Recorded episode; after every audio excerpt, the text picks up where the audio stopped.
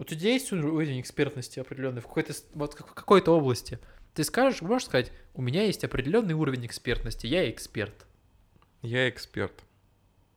Так, и в какой области?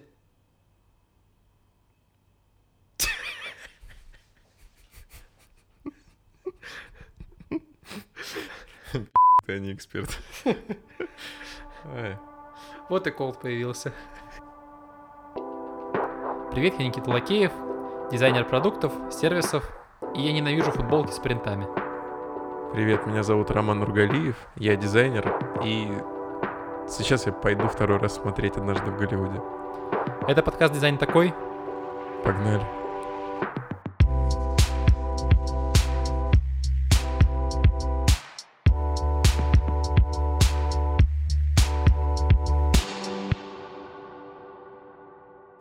Сегодня тема выпуска у нас пользовательские интервью. Да, все верно. И что хотелось бы сначала про пользовательские интервью понять?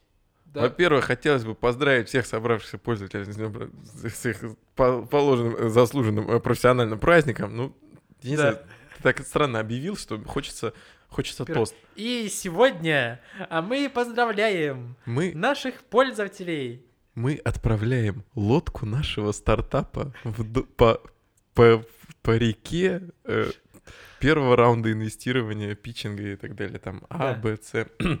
Пользовательское интервью, давай серьезно, что это такое? Пользовательское интервью — это метод UX-исследования, который основан на том, что исследователь задает вопросы одному конкретному респонденту. Да.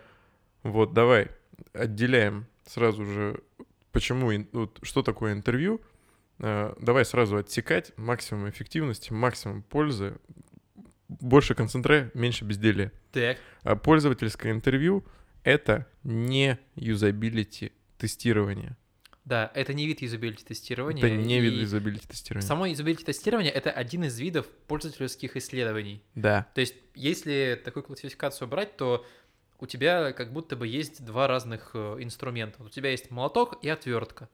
И то же самое юзабилити тестирование и пользовательские интервью. Они для разных э, целей служат и примерно разную информацию предоставляют. да, абсолютно верно. Идем дальше. Фокус группы тоже не то. Фокус группы — это одновременная сессия с несколькими пользователями, Да.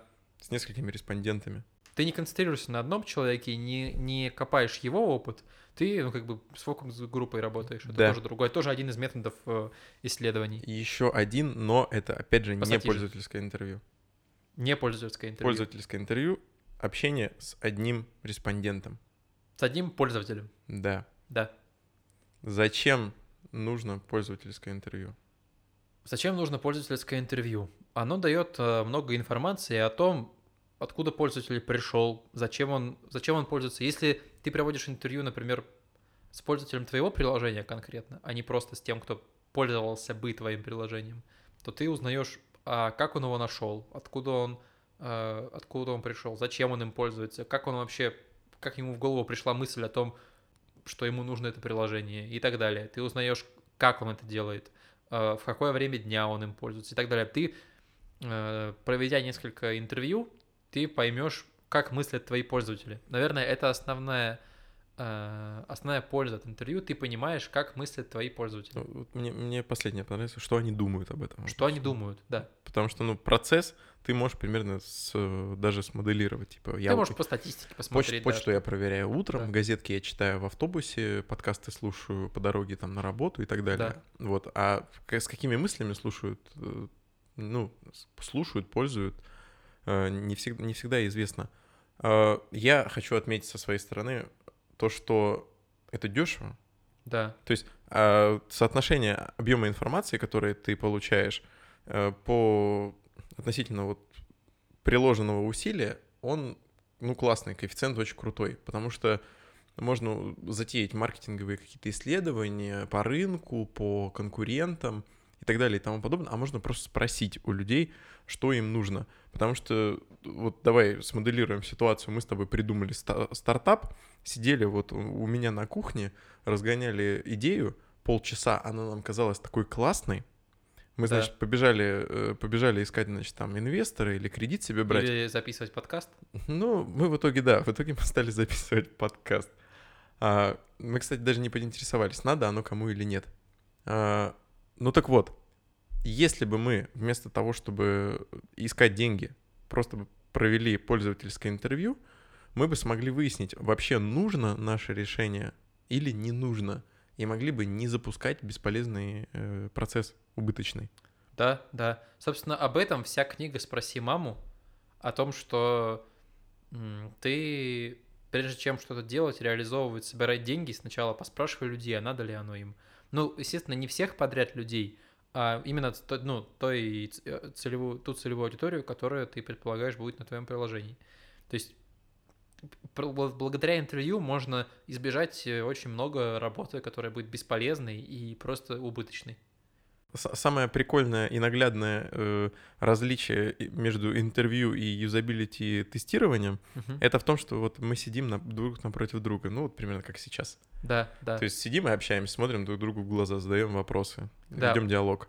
Вообще юзабилити тестирование, то есть оно может проводиться даже без тебя. То есть ты можешь сидеть за стеклом, там как э, в случае с юзабилити лабораторией. Ну да, Вот, то есть- это, то есть это наблюдение, это чаще наблюдение, нежели общение. Да, и ты можешь какие-то вопросы задавать, но они могут быть там э, просто чтобы узнать что-то у пользователя, почему вот ты там сюда кликнул и так далее. То есть чтобы что-то уточнить или получить дополнительную информацию. Но сам, сама беседа с пользователем, она не, не цель юзабилити тестирования. Цель юзабилити тестирования там проверить интерфейс, посмотреть, как пользователи с ним взаимодействуют, все ли им понятно и так далее, и там ку- куча таких вещей. А интервью — это именно понять, как мыслит пользователь. То есть, да, прикол в том, чтобы с глазу на глаз с пользователем поговорить. Это может быть личная встреча, это может быть созвон по скайпу, просто по телефону созвон и так далее. Главное контакт такой наладить, ли- личный. Цель. Отличное слово. У, у пользовательского интервью должна быть цель. Да, Потому что, не знаю, может, я просто довольно враждебно и скептично настроен, но смотрю я на все, что происходит, и есть такое ощущение, что хочется людям провести интервью ради интервью. Ну, типа, за- запустить UX-процесс. Если у пользовательского интервью есть цель, тогда оно будет полезным. И есть еще пример плохой цели. Плохая цель э, звучит так. Мы хотим изучить наших пользователей. и что дальше? Вот э, мы хотим изучить наших пользователей. Довольно плохой э, пример э, цели. Нормальный пример это, например, э, как э, ку- курьеры Яндекс Еды прокладывают себе маршрут. Ну, скорее всего, это уже, кстати, решенная проблема, потому Да. что ну, все, сервис такой, как Яндекс, подскажет курьеру, как ему более удобно и рационально двигаться для доставки его заказа. Но тут понятно, что за пользователь, какая перед ним стоит цель и какая вот между пользователем и его целью возникает проблема. Да. Потому что есть несколько маршрутов. Например, может быть цель такая, чтобы понять, э, чего не хватает пользователям в продукте. То есть мы проводили много интервью, я проводил последние там несколько месяцев, чтобы выяснить, а, а, как пользователи вообще... То есть это было такое большое интервью, в котором мы выясняли, как пользователь пришел к идее того, чтобы скачать наше приложение, и до, заканчивая тем, чего ему не хватает. То есть мы понимали э, с самого начала всю там подноготную этого пользователя, зачем ему наше приложение вообще нужно, и зачем вот этому конкретному пользователю, который для таких целей его скачал, э, какие-то дополнительные функции. То есть мы так пообщались там с многим количеством пользователей и поняли, что нужно сделать. То есть мы благодаря там, даже проведя 10-15 интервью, можно понять, куда двигаться дальше, например, или чего не хватает пользователям, или какие у них есть основные проблемы. Если у них есть проблемы, они всегда про них скажут. Помимо этого, ты можешь просто спросить, что они думают насчет всего происходящего. Да, Ну, то есть да, за скобками, за рамками э, установленных, ну, э, сценариев, там, вопросов поставленных. да. Тоже полезная информация. Вообще, что нужно, чтобы проводить пользовательские, пользовательские интервью? У Ну, меня раз- проблема со словом пользовательские, пользовательские с ней. Познеровские интервью. Познеровские интервью, вот А, так нужен, удобнее говорить. нужен контракт с Первым каналом, свой продакшн Да. и э, определенные договоренности с Константином Эрнстом. Да, И авторитет. Три гражданства и, ну, и красивые очки. ну да, или Гри- Горчишные носки. и волосы. А волосы Не для нужны. познеровских интервью не нужны. Э, Ну, во-первых, это должна быть э, нормальная среда. То есть не, не- не надо отвлекаться и думать о чем-то еще, кроме как вот этого разговора. Так что Да. я думаю, если, ну, если удобнее пользователю... Блин, заколебало меня это слово пользователь. Мы как пациент его говорим. В общем, если человеку удобнее встретиться не у вас в офисе, не у вас в коворкинге и не в вашей переговорке, А в кофейне? Да, вот да, условно в кофейне, я думаю, оно того стоит, и можно все-таки съездить. Да. Потому что ты, ну, ты не нуждаешься в большом количестве оборудования. Да, а, может, даже не нужно... э, Интервью может быть не такое формальное и обозначенное в календаре. Например, я один раз э, увидел, узнал, что у повара в одной из моих там любимых кофеин у нее стоит мое приложение, которое я делаю. И просто сказал, может, расскажи, чё, как вообще, откуда ты, как ты его скачала и так далее. И провел короткое интервью, минут на 15, наверное, или 10. И она даже не поняла, что это было интервью. Я просто ее поспрашивал. Это тоже, опять же, сказано вот в книге «Спроси маму», то есть про то, что люди могут даже не понять, что ты интервью с ними проводишь, но на самом деле, ну, ты у них какую-то важную информацию узнал, как они думают, понял, все, как бы цель на этом завершена. Может, ты не все успел узнать, но хотя бы, как бы, ты не собирался, а провел уже интервью. Ну, знаешь, ценность зато в том, что а- она была максимально, я думаю, в тот момент искренна и не задумывалась о Да, формальности да, да. происходящего. В этом был, был прикол. Да. Так Но- что, если удобней, то, ну, можно переместиться. Конечно. И вообще не обязательно там привязываться к каким-то переговоркам и так далее. Чем более свободный человек, чем более он расслабленный, тем, тем больше он вам полезной информации скажет и правдивой. Так, давай, у тебя опыта побольше, скажи мне, а, интервью по... А, слушай, интервью по скайпу считается? Конечно. Я тебя интервьюировал по скайпу. Я Да, да. вспомнил. Мы созванивались, что-то лень Да. было нам приехать. Вот. Вот. То есть скайп тоже возможен, ну, виде- видеоконференция. Возможно, даже просто созвон по телефону. То есть э, сама суть интервью в том, чтобы поговорить с человеком, что-то там выяснить у него, а не чтобы у тебя была видеосвязь и охуенный там звук. Важнее давать обратную связь, которая заключается в том, что тебе действительно важно и ценно то, что человек говорит. Потому что общаться вы будете, как бы то ни было, на довольно специфичную тему. Ну, насчет твоей работы. Это не самое развлекательное, это не, не последний фильм Квентина Тарантино. Это будет э, какой-то сервис, у него будет какая-то монетизация, и вот какой-то, ну, не совсем будет интересный процесс. Да. То есть э, ты должен явно иллюстрировать то, что для тебя ценно то, что человек тебе говорит, и то, что он думает на этот счет. Ну да, все верно. То есть кивай, э, записывай э, и не перебивай. Не надо перебивать. Да, одно из основных правил — не перебивай никогда пользователя человека, когда ты... Вообще, мне кажется, по жизни не стоит никого перебивать. Ну, это, это фиговое правило, перебивать людей. А, фи- Фиговая привычка. Но в интервью в особенности. Вы на интервью приходите, мы приходим на интервью, чтобы послушать человека, чтобы выслушать его, чтобы понять, как он думает. Как можно понять, как он думает, если ты будешь постоянно ему мешать, говорить и задавать ему какие-то наводящие вопросы. Наводящие вопросы, они тоже сбивают человека, и тут очень важно правильный вопрос задавать. Давай три типа выделим плохих. Вот ты сказал про наводящие. Так, да, А вторая — это закрытые. Да, нет. закрытые вопросы, да. Ну, то есть Пользуешься нашим приложением? Пользуюсь. И чё? Это, это закрытый вопрос, пример закрытого вопроса. Да, и, э, ну, такие, так, наводящие, и... А, ну, если есть наводящие, то есть и э, смутные, какие-то невнятные, которые, ну, непонятно вообще, что тебе ответить. Во-первых, человек растеряется, а во-вторых, тебе какая ценность от этого? Да, есть очень размытые вопросы. Просто типа, не подготовился ты. Да, ну вот ты вот скачал наше приложение, и что дальше? Вот это, это очень размытый вопрос, или ну и, ну и что думаешь? То есть это странно, а вот наводящий вопрос, я бы тут уточнил, что э, это вопрос, когда ты задаешь такой его, и в вопросе уже есть ответ на этот вопрос.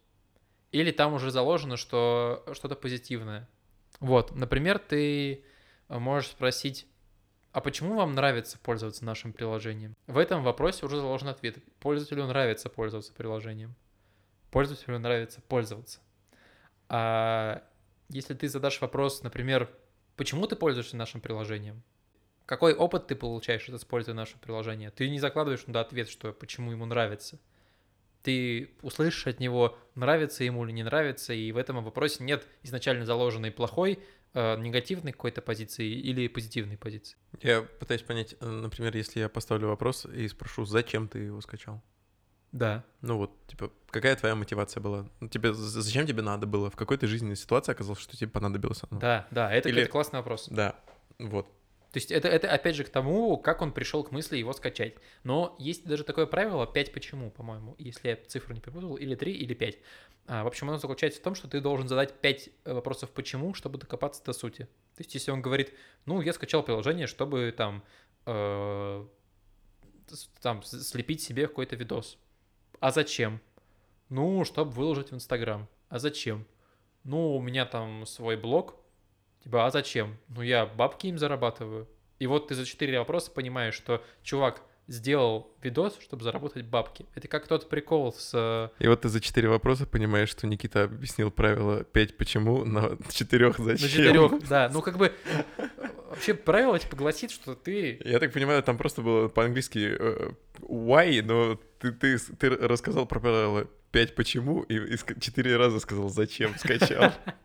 Ты даже не заметил. Ну да, ну за- зачем, почему, да. В общем, почему, почему, почему, или зачем, зачем, зачем. Вот, и за пять вопросов можно докопаться до сути, до самой.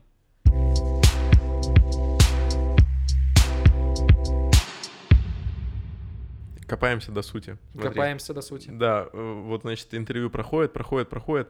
Э, Кажется мне странным, что оно началось с разговора о том, что зачем ты скачал и пользуешься нашим приложением. Можно начать с чего-то попроще. Во-первых, если вы встретились где-то, то можно поговорить о том, типа, привет, как добрался. Да, да, да. Ну, просто хотя бы отвлечься. Ну, во-первых, это приличный какой-то, в рамках приличия смолток какой-то Да. провести, небольшой. И выразить, что тебе действительно интересно, как у него дела, Мгм. как, как добрался, и, ну, расслабить его. Вообще, это супер, супер крутой чит. Даже не чит, это, это как бы одно из правил основных, но почему-то все про него забывают. Сразу начинают спрашивать про, ну, про функционал, про, про опыт и так далее. Мне один раз коллега сказала, что, ну, опытная такая девушка сказала, что всегда нужно начинать разговор с смолтока небольшого. Особенно с людьми, которые не привыкли по делу говорить. То есть у нас, например, вот ру- русские пользователи, они привыкли по делу в основном. То есть давай мне быстро по делу и, и так далее. Все-таки пользователи, там, европейцы, американцы, они привыкли, у них есть культура смолтока такого. Не ошибаюсь же, правильно? У них есть культура смолтока. У нас тоже есть культура смолтока. Это какой, типа, Я от лица, я от лица всех русских людей, я, я хочу сказать, что вообще-то у нас есть культура смолтока. э, ну-ка, приведи пример. Ну, привет, Никита, как добрался? Э, Ну, знаешь, у нас с тобой примерно пол, полуторачасовой смолток был до подкаста. А, Ну да. Ну, Да. на самом деле, ты с чужими людьми редко разговариваешь, типа, здравствуйте, погода сегодня какая-то не очень. Да, погода такая, знаете. Слушай, все переходят э, очень быстро к делу, потому что все очень сильно напряжены. Да. Ну, типа, вот незна- ты, ты встречаешься с незнакомым тебе человеком, и тебе понятна цель, Да. с которой ты его пригласил, и вы встретились, и ты максимально на ней сфокусирован. Да. Поэтому, ну, ты пытаешься, как бы, ты держишься за это. Вот. В общем, суть в чем? В том, что всегда интервью лучше начинать с небольшого разговора и спросить, как дела? Если ты созвонился с человеком а, иностранцем, да, и он там в, в другой стране живет, можно спросить, а у вас там как с погодой вообще сегодня? Он там скажет, о, у нас там в Калифорнии сегодня там плюс 35 или там плюс 40, э, там от, от асфальта пар идет, такой, а у нас вот в Сибири сейчас там минус 35, и мы сидим в куртках в офисе. Ну, то есть мо- можно поговорить на абсолютно любую тему, спросить, э, если там у пользователя утро, спросить, типа, как нормально там проснулись и так далее, там, кофеечек пьете или что-нибудь такое, где сидите. Вот, можно абсолютно любой вопрос задать, главное, немножко расслабить человека перед разговором. Это то же самое делают, если вы заметите, во время собеседований. Ну, на приеме у врача какого-нибудь. Да. Вот. Типа, «Во- во- а вообще что делаешь там? Типа, а вообще я дизайнер. Ну, Мгм. давай просто на- наймем UX-таксиста, и все будет нормально. Правда, возможно, он не спросит то, что нам надо было, но но очень много всего расскажет. Зато он спросит по карте или наличными. Да. Так, от вопросов общих и смолтоков переходим к самому списку вопросов. Да. Очень важно вопросы показать команде твоей, согласовать их. Потому Ну, что Да. мое представление о том, что я хочу спросить пользователя, может быть субъективным. Да, оно будет субъективным. Потому что, ну, то есть я, если пошел на, на интервью, я хочу представлять интересы и задавать вопросы какие-то, то я должен представлять интересы еще и моих коллег. Потому что я могу интересо- интересоваться совсем не тем, что интересует их. Да. Поэтому список должен быть командой согласован. Мгм. И надо проверить, что вот, ну, вот по тем пунктам, которые вас волнуют, вопросы все-таки есть. Опять же, проверить их на то, как, по каким типам они сформированы. Ну, то есть, э, нет ли там закрытых вопросов, э, каких-то невнятных, размытых и, опять же, наводящих вопросов. Провести редактуру, вычистить их, справиться со стрессом. Я не знаю, может, кстати, вот такие вот наводящие вопросы просто себе в список записать. Ну, Ну, если, ну если из башки вылетает, то напиши себе первые два вопроса там сверху где-нибудь на оборотке. Может, легче будет. Да, можно даже написать и прописать э, примерно, как ты будешь отвечать, если пользователи э, ответят как-то шаблонно. Например, ты спрашиваешь какой-то вопрос, и ответ может быть какой-то, который многие пользователи говорят. Сейчас придумаю пример. Вот, ты, например, задаешь вопрос, а в какое время дня вы обычно используете приложение, и пользователь говорит, не знаю. Вот. Ты можешь продумать заранее э, какой-то сценарий, как ты докопаешься до того, в какое время. То есть ты можешь наводящими вопросами здесь узнать у него, в какое это время происходит. Ты можешь спросить, это утром происходит? Нет. Это вечером после работы? Нет. Ты уже сокращаешь для себя какой-то ну, промежуток времени. И, та- и тем самым ты можешь продумать несколько сценариев, на какие вопросы пользователи могут как ответить и как их доспросить. Ну вот про сценарий, да. Я сейчас про список вопросов сказал, но не сказал, что вопросы, совокупность этих вопросов должна себе сценарий представлять. Да. Ну, то есть э, ты пишешь сценарий диалога. И когда ты его пишешь, ты видишь, что есть какой-то логичный переход, что, скорее всего, после вот этого вопроса было бы логично спросить вот это. Потому что можно, конечно, за- ну, собрать список интересующих тем, но никак не проверить, что они вообще по очереди идут по логике какой-то или нет. Да. Надо все равно, да, логику, логику какую-то составлять. э, И, ну, то есть должен быть определенный сценарий. У тебя должен, должно быть начало у интервью, э, какая-то основная часть и, и последние там финальные вопросы. Обязательно надо не забыть задать вопрос, а не хотели бы вы еще что-то добавить? Спросить вопрос, может быть, я что-то забыл у вас спросить, может быть, вы еще что-то хотите рассказать. Часто пользователи говорят, да, слушай, у меня есть такая проблема, или там, у меня есть такая мысль, я как раз хотел вам сказать.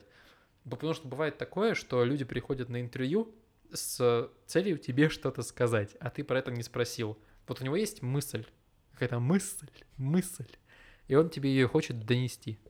У меня такое бывало на собеседованиях. Я довольно Мгм. такие э, важные вещи говорил, когда из переговорки уже вышли, уже договорились, когда ждать обратную связь, там, Мгм. звонок, письмо, и начинался разговор в коридоре другого характера э, на другие темы. Но при этом он тоже был очень важный. Да. И вот еще один такой совет, лайфхак, не знаю, что, как угодно называй, как побороть стресс, это первое интервью провести все-таки с коллегой. С коллегой можно, с другом провести. То есть первое интервью можно проводить со знакомыми, просто Оно по- потренироваться. По-любому будет ужасно. Надо просто его вот слить, э, потратить вот эту вот первую Да, спичку такое на... интервью. а что ты, ты когда э, вот нажимаешь на кнопку, ты ее это отжимаешь обратно? И- и- или, блин, я забыл, что ты Это не интервью, это ты хотел. помогаешь деду по скайпу настроить VPN. Это, это стандартная ситуация, там, в принципе, никто не волнуется. Там только, там только этот, э, как его, Не могу зайти на сайт, А. слушай, это... ты помоги. А, как, как называется антивирус этот? Avast, Avast, Авос. А- А воз и ныне там. Avast, который постоянно э, это нагоняет жути, что надо все обновить, все накатить. Иначе Вот. все сломается и разрушится. Да. Короче, поговорить первый раз со знакомым тебе человеком, все-таки промоделировать это.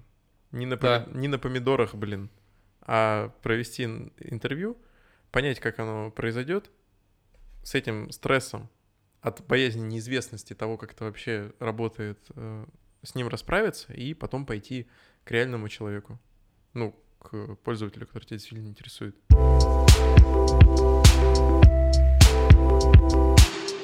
Еще на самом деле бывают проблемы привлечь пользователей на интервью. То есть вот э, реально у меня была проблема, что у меня не было, не было пользователей, с которыми поговорить. Тупо их нужно было прям э, искать где-то. Пойдешь на собеседование? Придешь на интервью? Нет. А чё ты? А чё ты? А чё ты? А чё ты? Не, Пошли. ну... Да давай. Да. А Как, А- как а- ты с этим справлялся?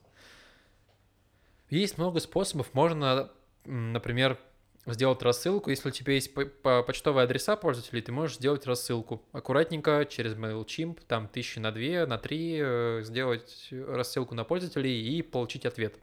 Очень хорошо срабатывает, если, например, сделать э, лендос небольшой, на котором ты напишешь там такой-то продукт, э, поговорим про вот это, вот про вот это, и записывайся. Есть такой, есть такой сервис Calendly, или Мгм. Calendly по-английски. Короче, э, этот сервис, в котором ты ставишь время, в которое тебе можно поговорить, и в этом сервисе можно выбирать там дату и время. И ты ставишь э, время по своему, получается, часовому поясу, а пользователю отображается по его часовому поясу. И тем самым он выбирает удобное для себя время, и потом из этого сервиса тебе приходит в Google календарь ссылка, и это супер удобно. То есть ты такой сделал рассылку, в рассылке у тебя идет ссылка на лендос, на лендосе объяснено, что вообще, о чем поговорим, кто будет говорить, твоя фотка там. Например, моя фотка не очень хорошо срабатывала, а фотка моей коллеги Юли срабатывала прекрасно. Очень много пользователей хотели с Юлей поговорить. Объективация. Объективация. Да, причем, то есть, ну, обычные фотографии э, профиля, просто, ну, с девушкой больше хотят поговорить. И на Лендосе есть вот этот вот сервис Calendly, пользователь там выбирает дату, в которой он хочет поговорить, время, и все, тебе падает уведомление, и у тебя уже событие в календаре. И ему тоже приходит письмо, в котором есть ссылка на беседу, например, в сервисе Zoom или в любом другом сервисе, в котором можно онлайн поговорить.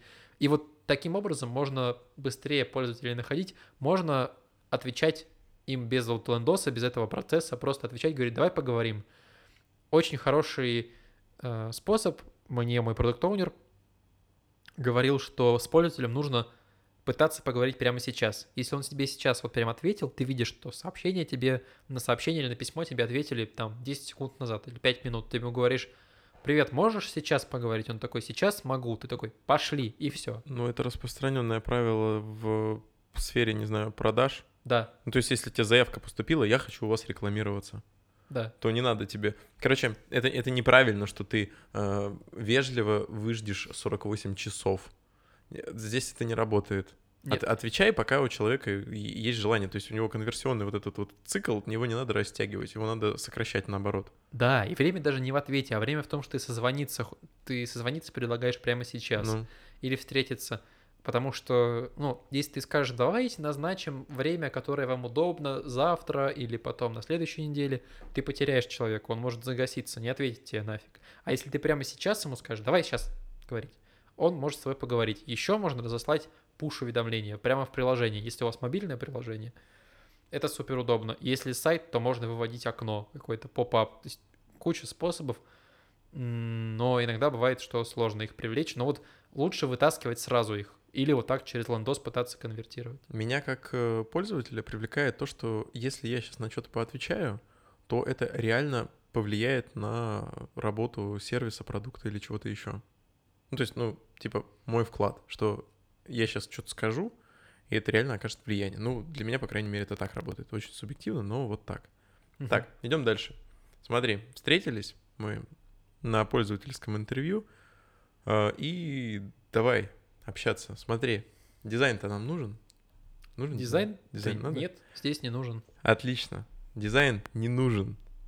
А, В отличие от юзабилити тестирования. Потому что юзабилити тестирование сфокусировано на том, что э, человек рефлексирует. Ну, то есть во время того, как он пользуется, ну, проходит там задание по сценарию определенному, Да. ему надо идти, ему надо что-то делать, то есть, ну, там, жмет, выбирает, э, подтверждает, валидирует, Ищет, сохраняет, да, да. ищет, сохраняет, конвертирует, делает операции. Да.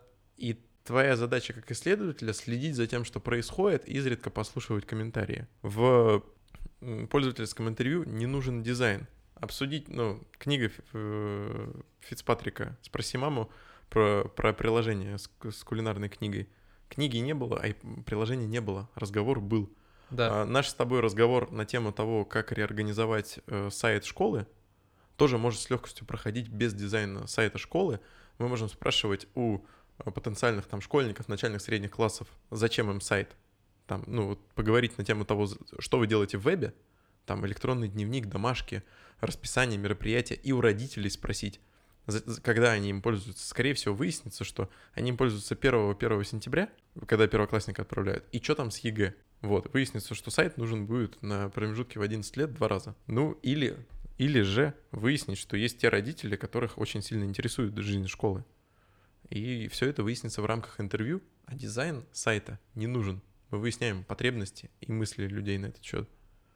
Да, дизайн, правда, не нужен. Здесь этот способ, который конечно, интервью можно на разных этапах проводить, но особенно они полезны еще до того, как ты начал делать какой-то дизайн. Потому что они тебе подскажут э, и наведут тебя на какую-то полезную мысль. Ты реально много, много хрени, которая не пригодится в итоге, не сделаешь благодаря интервью, а будешь ну, да. делать какие-то полезные вещи, которые реально нужны людям. Данные, которые будут собираться в, в ходе этого пользовательского интервью, в отличие от юзабилити тестирования, то есть это не какие-то показатели, там, справился, не справился, это там мысли, чаяния и восприятие вообще продукта, сферы, области, услуги, чего угодно. Ну, то есть как, как человек воспринимает вот, вот это, да. вот как человек воспринимает, не знаю, э, приложение для, для интернет-банков, угу. как приложение для букинга там и так далее и тому подобное. И собственно, вот эти мысли, это восприятие, это ощущение человека о том э, продукте, о котором мы говорим, это и является основными данными, с которыми ты работаешь. Да. То есть это и есть сами данные. А в тестировании это, ну вот, идет типа, блин, где тут... Ну, лучше бы, конечно, крестик был справа, но ну ладно. Да. Слева так слева. Ну, то есть это да вторично идет, там где-нибудь... И еще на... начинает рассказывать, как надо. Вообще, этот крестик надо снести в левый нижний угол, потому что мне так привычно, я э, вообще пользуюсь э, только теми приложениями, где крестик слева, снизу. Слушай, ну если ты не прошел собеседование, то что ты пришел на юзабилити тестирование? Ну что обижаться? Ну и пользователи должны много говорить на интервью. Ну да, потому что дизайна нет. Да, то есть если на юзабилити тестировании пользователю не обязательно говорить, он просто, ну как бы может молча тыкать в интерфейс, и ты и так уже будешь какую-то полезную информацию получать. Да, данные будут. Справился, не справился, за какое время справился, каким образом справился, какие у него были э, там правильные, неправильные гипотезы. Например, он думал, что э, э, этот инструмент находится вот здесь, а да. он был неправ. Ну, то есть пошел туда, а на самом деле там. Ты э, извлекаешь, просто декомпозируя, э, обрабатывая вот э, сценарий. Да. Забыл я упомянуть очень важную важный момент в интервью. А, в интервью очень важно спрашивать про прошлое, про опыт. И как можно меньше или вообще не спрашивать про какие-то предположения про будущее. Очень плохие вопросы, а, такие как «А вы бы стали пользоваться вот таким приложением?» Очень плохой вопрос. Человек да. соврет тебе, скорее понятия, всего. Я понятия не имею. А вы запла... готовы вы заплатить за это 20 долларов? Вот именно, это плохие вопросы. Лучше спросить, а за что вы сейчас платите? Какие приложения вы покупаете? Ага, вот такие вы покупаете. А почему вы за них платите? Ага, вот такая ценность, понятно. То есть вы готовы, типа, отдавать такие деньги за вот это приложение, которым вы пользуетесь и так далее. Или там, а что у вас сейчас установлено на телефоне? А зачем? А как вы сейчас решаете проблему? Очень крутой вопрос. То есть вопрос, а как вы сейчас решаете проблему, может э, вас вообще дать вам понимание, что не нужно нахрен делать никакое приложение. Ну, То есть или... ты спрашиваешь, а ты как сейчас решаешь? Например, хочешь ты сделать приложение э, для чего? Для школы, да? Да. Сайт школы новый. Да. Спрашиваешь, э, вот у вас есть проблема, например, вы не знаете расписание, как вы сейчас ее решаете? Ой, ну там, знаешь, там решение всегда одно, это чат в WhatsApp. Вот именно. Вот, если был бы там чат-бот или, не знаю, ну, что, что нужно знать? Там распис... расписание уроков, звонков, карантины, э, какие-то там нормы, какая там сменка, какие справки. что надо на природоведение, какой пластилин закупать, гуашь или акварель. Люди даже домашку спрашивают в этих родительских чатах. Да. И в чатах с учителями. Ну вот, да. И, и вот, собственно, как вы решаете эту проблему в нашем кейсе про сайт школы, это э, все WhatsApp бедный. Да, ты просто можешь сделать сайт, а люди все равно будут писать в чат в WhatsApp, потому что так удобнее, и твой сайт будет никому не нужен. Вот в этом дело. Поэтому, ну, вот этот вопрос, а как вы решаете проблему сейчас, очень важно. И очень важно задавать вопросы про прошлое и про опыт, а не про предположение и будущее. Вот. Хорошо, что вспомнил про это. Да, это полезно. Ну и на протяжении всего этого разговора, это как был разговор, так и остался разговор. Да. То есть какая бы странная тема ни была. А юзабилити тестирование — это вот хождение там по кейсу, по сценарию. И, кстати, юзабилити тестирование вообще может иметь удаленный характер. Да. меня, меня даже как исследователь может не находиться рядом с пользователем. Ты можешь даже не быть с ним на связи. То есть оно может проходить удаленно от тебя. Ты можешь написать хороший сценарий юзабилити тестирования, написать, что пользователю нужно делать, он за тебя все пройдет, все расскажет там на камеру, и потом тебе скинет видос. И все. Так вот работает сервис usertesting.com. Ты закидываешь задание какое-то, закидываешь э, build приложения и ставишь, мне нужно 5 респондентов, указываешь, какой там тип респондента, там типа э, разные критерии, страна, возраст, э, уровень заработка и так далее. И ты просто получаешь там через несколько часов 5 видосов, где минут там по 10 пользователи э, тыкаются в твое приложение и говорят, э, отвечают на вопросы. Вот. Ты, ты даже не присутствуешь, не присутствуешь рядом с ними. Ну и из пользовательского интервью нельзя понять э, и нельзя получить ответ на вопрос, э, удобный дизайн или неудобный, сложно им пользоваться или легко. Конечно. То есть вообще, ну, не стоит даже пытаться эту информацию оттуда получить, не надо ее ждать. Э, речь идет не об этом, речь просто вот о большем таком, более обширном восприятии вещей этих. Ну, там, не знаю, доп, допустим, автомат очередей, автомат для очереди в почте России. Вот вы будете обсуждать, за, зачем вы этим пользуетесь и стало ли вам удобнее. Ну, то есть ваш опыт лучше стал или хуже стал. А то, как выглядит автомат, нет смысла говорить. Кстати, очень важно спрашивать, а готовы ли пользователи к тому, что... Или, или вообще готов ли человек к тому, что ты будешь записывать интервью, потому что очень полезно записать интервью, чтобы его потом переслушать. Но не все люди готовы дать тебе разрешение на это. То есть кто-то говорит, да, да, конечно, без проблем. Кто-то говорит, нет, нельзя, не хочу. Вот, и... Это вопрос уважения. Вопрос уважения, да, то есть ты просто спрашиваешь, как бы, можно, нельзя, окей. Вот, не стоит записывать людей, если они этого не хотят. И важно понимать во время интервью, что пользователи могут вообще уйти в дебри куда-то. И иногда, когда они начинают говорить на какую-то совсем отвлеченную тему, которая совсем никак не касается ни приложения, ни того, о чем вы говорите, можно их где-то э, чуть смещать в сторону именно фокуса того, что вам нужно. Потому что он может рас- начать рассказывать вам про то, как у него там собака приболела неделю назад. Или про совсем другое приложение какое-то, которое ему не нравится. Кстати, ты же дизайнер, Сейчас тебе расскажу дизайн. Видел тут э, Прикинь, что, да. рекламу видел офигенную дизай... дизайнер. Я вот шел до вас сейчас. Да, это дизайнерская, это дизайнерские ваши э, приколы э, уродские. Итог. Пользовательское интервью отличный способ. Какой итог? Ты подожди. Какой итог? Какой итог? А ты набрал интервью, поговорил, да. Что дальше ты с ним будешь делать? Да все, мне уже все хватило. Ты что-то уже финалить пошел? Ты не знаю, можешь вот книжку почитать, вот, развернись, вот там книжка есть. Неплохая. Итог. Нифига итог. Нифига ты быстро сегодня, да, решил закончить. Итог, Роман. Не знаю, мне кажется, мы уже третий час говорим. Да. Ага. Итог. Пойдем пиво пить в Чопс. Я расслабляю пользователя. Это было не мое решение. Ему было легче там. Еще же, когда ты провел кучу интервью, тебе нужно как-то всю эту информацию собрать и так. что-то с ней сделать. Так. Это же вообще отдельный, отдельная тема, по сути, вот этот вся анализ всех, этих, всех этих, этих интервью, но можно сказать хотя бы в общих чертах, да, как это все анализировать. Бомбит, да бомбит у меня просто. Сейчас так сказал, ты мне прям вот это так. намочил мне манту и расчесал еще.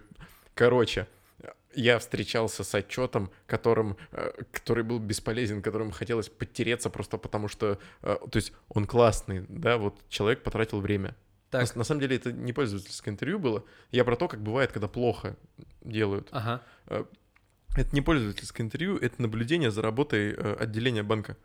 Значит, оно проходит, проходит, проходит, и там, значит, информация о том, кто зашел, когда зашел, какой возраст, что сделал, обратился к сотруднику, зашел, дошел до банкомата, воспользовался очередью, пенсионер, дама с собачкой, школьник, э, какой-то там э, милиционер и так далее и тому подобное.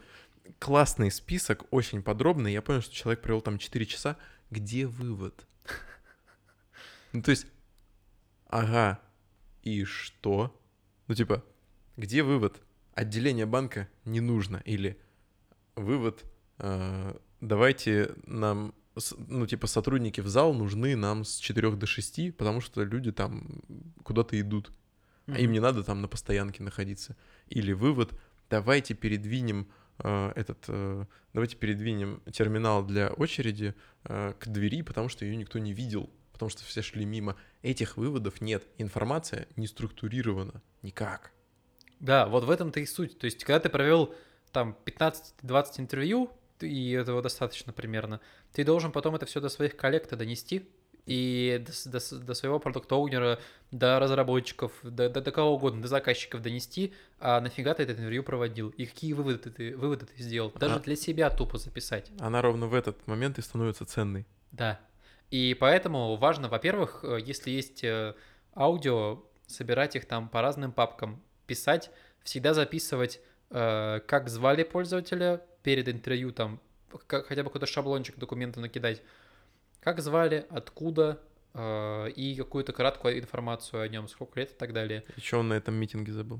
И что он на этом митинге забыл, да, э, вы- выписать самые важные тезисы, которые он сказал вам на интервью. Если у вас есть э, вот этот сценарий, по которому вы пр- проводите интервью, можно прямо ответы выписывать в какой-то документ, все это проанализировать и сделать реально выводы. Выводы очень нужны. Например, э, 50% пользователей упомянули о том, что им неудобно регистрироваться. Или там э, всего лишь 10% пользователей упомянули о том, что для них неудобен э, процесс добавления фото в приложение. А на самом деле мы думали, что таких больше, а им пофиг. Вот. Ну, то есть вот таких вещей можно набрать из интервью, или там, там э, 90% респондентов говорили о том, что им при- приложение нравится из-за того, что оно простое, и им проще пользоваться, чем конкуренты. Ну, Ты сейчас немножечко странный пример привел по поводу того, что ты проценты какие-то указал. Это значит, что ты большое количество людей опросил. Я считаю, что тут, ну, персон меньше. Ну, да. Людей, с которыми ты поговорил, так что, скорее всего, процентов не будет. Но выяснить то, что э, мы с командой думали, что это важно, а это оказалось для пользователя не важно, этот вывод сделать точно можно. Это да, но у тебя может быть и 100 человек, но важно понимать, что у тебя не один человек сказал об этом, а там, ну, больше процентов. А, ну, Например, если ты опросил там Да. 20 человек, у тебя всего два сказали о том, что им неудобно там регистрироваться, значит, это не очень важно. А если там 19 из них сказали, значит, это важно. То есть тут процент тоже важен. ну, Ты же можешь интервью проводить э, с именно какими-то с целевой аудиторией, и тогда важно, важен каждый человек в этой выборке. ну да, если у тебя еще специфика какая-то узкая, безусловно. Да. Ну что, вот теперь э, подытожим. А, вот, то есть тут ты принимаешь, сидишь такой, принимаешь решение, у тебя как будто стул выше. у тебя да? есть что еще поговорить? Вот о чем еще поговорить сегодня? Да нет. Мне на самом деле понравилось от того, что я и для себя понял, что пользовательское интервью и тестирование вот реально две разные вещи. Да. А я их, ну, периодически мешал, хотя делал и ту, и другую. И был неправ в этот момент. Да, это разные вещи, и э, я в определенный момент понял, что интервью это не какая-то сложная штука, потому что звучит так пользовательские интервью. А на самом деле э, это очень простая штука, это просто разговор. Если заменить э, интервью на разговор с пользователем, все становится гораздо проще. Это обычный разговор, и его очень легко и быстро провести. Ну, просто на определенную тему. Да, да, Он, он этим ограничивается. да. Я считаю, что это, как в начале выпуска сказал, так и вот за последний час ничего не изменилось. Очень классный способ большое количество информации за недорого и за небольшое количество времени получить. Да, да. Не совершить ошибок, Мгм. а, разобраться со своим субъективным восприятием этой проблемы Мгм. Потому что, ну, по-любому я субъективен в работе с тем или иным сервисом, с той или иной задачей. Проводите интервью, Отдыхайте на курортах Краснодарского края, слушайте подкаст «Дизайн такой». отправляйте деньги нам на Patreon. Зава- зава- А для подкастеров заводите Patreon. Никита, з- сделаешь? Это был подкаст «Дизайн такой». А, это был пятый выпуск, Четвертый. четвертый выпуск, Да, второй сезон. да. Всем спасибо. Всем Пока. пока.